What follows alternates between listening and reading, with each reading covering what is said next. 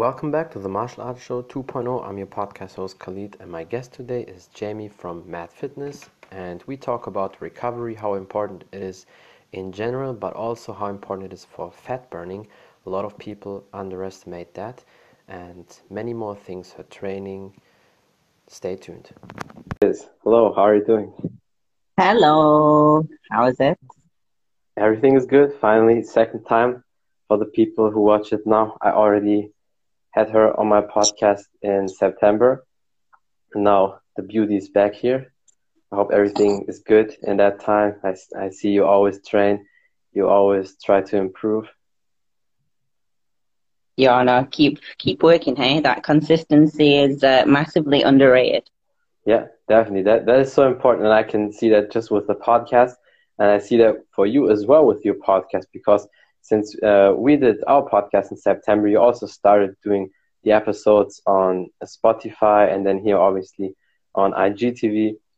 And it's really good what you do. You always uh, put out great uh, content, great advices, and I think the people really love it. So I have to give you big credits for that because people are very inconsistent, as you know, in general in their life.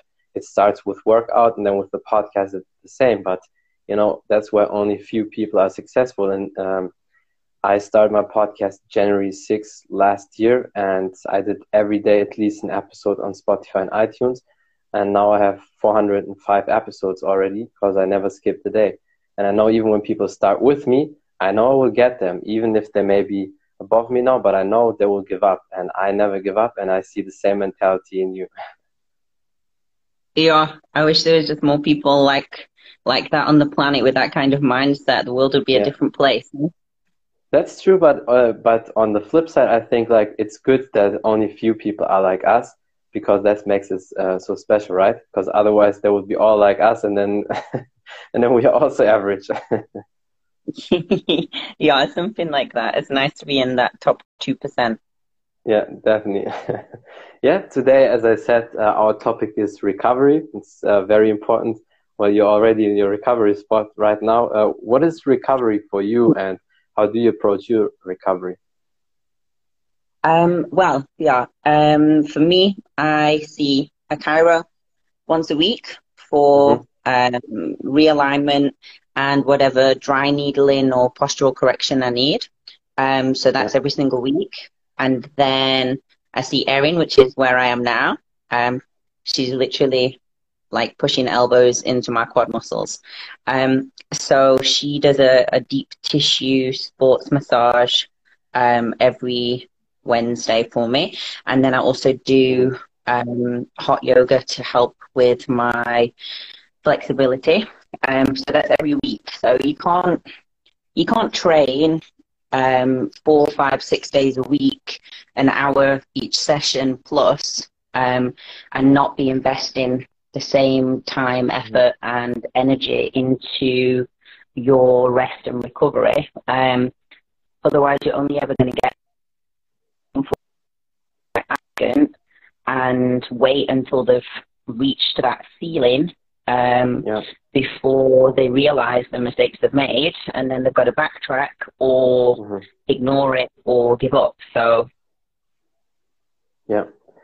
No, definitely. That that's very important. I think a lot of people um, sleep on the recovery, and they just think, especially when they're young, when they're under forty, they think, okay, I, I get away with that, which is kind of true, but it catches up with you later when you're older, and that's why maybe when they're over sixty or so, and they get all these diseases. That's one reason. Welcome to South Africa. The Wi-Fi is dog. oh no, is it in general like that, or is it now, especially in that time? Yeah, this is like third world country vibes. I think if, if somebody buys, uh, you know, high speed internet or has the glass fibers, it will be different. But I can imagine it's probably very expensive here. never mind, never very expensive. It doesn't exist in this country, or if it does, it doesn't exist in this part of this country.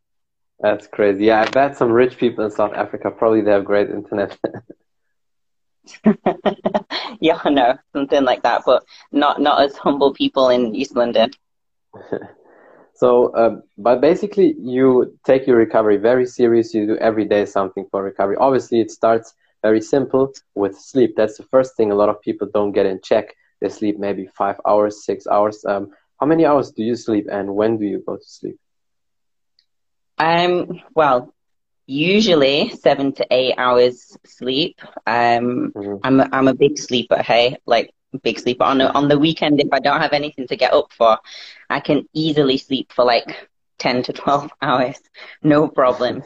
Um, yeah, look, especially uh, with the the muscle building aspect of it, people are quick to um, train hard or train heavy and eat enough calories, but they forget that the, the muscle tissue is actually made whilst you're asleep. That's when your body is recovering. So you're limiting your potential for growth if you're not sleeping enough uh, for your body. Um, mm-hmm. it's it's massively underrated. And then for the for the fat loss aspect, um, the amount of stress uh, that a lack of sleep causes, um, and then your cortisol is through the roof, and then it's harder to just manage your hormones and do everything else throughout yeah. the day. Um, shame, Erin, you're not on camera. um, she's trying to sneak something from behind me now without coming on the on the screen. Um, it's all good. She can come. That's no, no, she can come and say hello, but I think she's very shy too.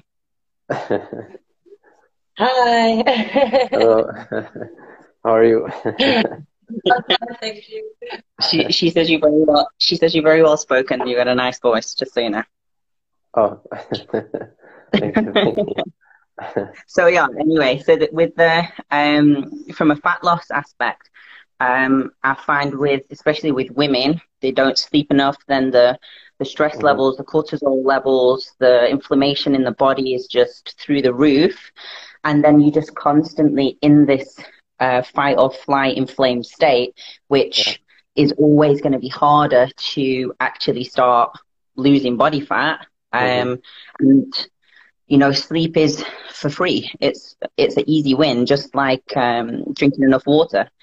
Yeah. People want to go spend money on all the supplements um, and try and and cheat the process and make it as quick as possible and they're just not concentrating on the basics. Mm-hmm. That's so so true, and especially uh, you said something very perfect. Sleep is for free. It doesn't matter how how much money somebody has. Everybody has to sleep, and it costs nothing. But there it starts. If you can't get the basics in check, how do you want to be? You know, how do you think you get to the pro level? Because it starts always with the basics, the nutrition, the sleep. When people think, okay, they want to party all the time, I want to stay awake all night long watching movies, whatever. You can do it in the morning if you you like this. But that again, that's that's uh, you know a lot of people are very lazy, and that's why they never hit the top. That's why they will always stay average, and then they they wonder, oh, why my lifts are not so good. I'm I'm very weak, um, but I still eat the right way and everything, and the exercise I do, the great. Yeah, that that might be true, but if your recovery is not good, you will not get the PRs. Yeah, no, exactly. Look, and that that's fine if if that's in alignment with your goals. That's perfectly fine. A lot of people don't want to be elite or the best that they can be. They just yeah. want to be a little bit better and tick some boxes and feel a little bit better. Um, as long as you're okay with mm-hmm. with being average and not reaching your true potential, and you're honest with yourself about that, that's fine. Yeah. Um, you know, like we were saying earlier, not everyone can be that like the best at everything, and not everybody wants to be. Um. I just get frustrated with the people that will tell you that they are doing the best and that mm-hmm. they are um, putting the rest and putting the recovery in and eating enough and training hard enough, um, but they're not getting um, results and they're confused as to why. Um, and then you start breaking things down, and we get to the truth that you know they're skipping over some of those things, or they're doing it, yeah. but they're doing it like tick box. There's no yeah. uh, there's no sense of urgency. Um, mm-hmm. I actually was looking. I did a I did an IGTV a while ago, um, just before we did a, a photo shoot with some of my clients, and mm-hmm. I said um, that sense of urgency that everyone seems to have like a week or two weeks before the photo shoot or two weeks before a competition or um, if they're going to go on stage and compete, that kind of vibe. Um, that sense of urgency, if you had that from day one, imagine what yeah. you could achieve. Instead, everybody kind of leaves it till the last minute and only yeah. then gets the sense of urgency and only then starts putting 110% effort in. If you put that 110% effort in 12 weeks out, you'll be ready four weeks before you show, and then you will almost overachieve whatever you've set yourself. Um, yeah. But trying to take all the shortcuts for the first eight to 10 weeks and then just smash the last two weeks, you're never going to reach your true potential. Yeah.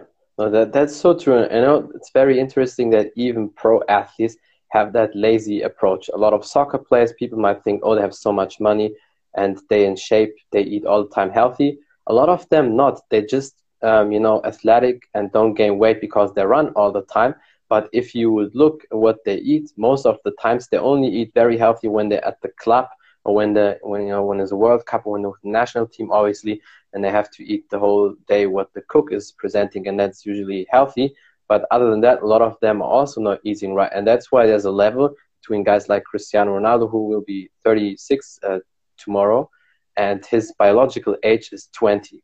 That's because he takes the recovery and all these little steps so serious, and the other, you know, players not. And it's the same with martial arts as well. A lot of uh, martial artists, pro fighters have the tendency let's say they have a weight class 170 or 185 pounds, but they weigh obviously way more. They weigh 200, 205, or sometimes even 220, depends on the weight class.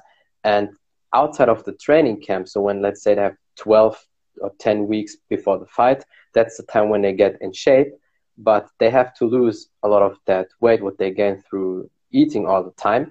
And that cuts off the process of, you know, training and developing new skills. While other athletes, when they're already in shape, maybe only have to lose five pounds or so until they're in the you know weight check to cut the water off, they can develop more skills. So a lot of pro athletes have the lazy attitude as well, and I can't understand that, especially when they get so much money. Yeah, no, I've you know I've literally I've had this conversation um, with a few people on social media and with a mm. few clients recently about you know training for a purpose, but also the goal of each session because, um, you know, you've got to set up every, whether you're training for cardio, whether you're training to lose fat, you're training to gain muscle, you know, there has to be a goal and a bigger goal. So whatever it is, three months, six months kind of goal. And then every session that you do is working towards that goal. So yeah. then you want to set that session up in the best way that you can. So, for example, I've got a couple of ladies that want to build leg mass. So I've said to them, you know, you can't do an hour of cardio and not eat and then come and try and get a PB in a leg session with me. It's not going to work. Yeah. Your priority is to build leg muscle mass. So you need to come into that session well fed, lots of energy, well rested from a good night's sleep, and yeah, warmed up for sort of 10 or 15 minutes, but not with um, muscle fatigue already. Um, because you're not gonna you're not gonna maximize the potential in that session, um, and then obviously with your your post workout or your after workout nutrition and stretching and warming down as well that that's also something that just gets just get skipped. Um, and then again we're not getting optimal progress from that session. Um, and then you you do that that same attitude of of not listening to me for weeks and months. And then it comes to the day on the stage and your legs aren't what the, what you want them to be, and you're all surprised. And I'm not surprised because, you know, like they say, you can take a horse to water. The amount of people that pay me for my professional opinion and ignore it is ridiculous.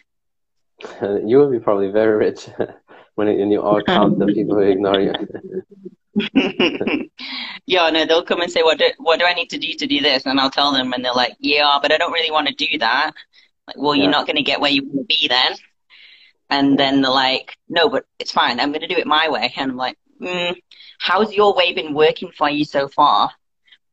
Because apparently yeah. people, that's what I get a lot. I know what works for my body. Like, okay, well, if you knew what worked for your body, you would look the way you want to look and feel the way you want to feel. Mm-hmm. Otherwise, so you don't actually know what looks, what works for your body. Yeah, no, that, that's so true. And, and obviously, sure, when it comes to just weightlifting and building your physique, honestly, if you're really, um, you know, into it and you're not lazy, you don't necessarily need a coach, especially if you don't go on stage.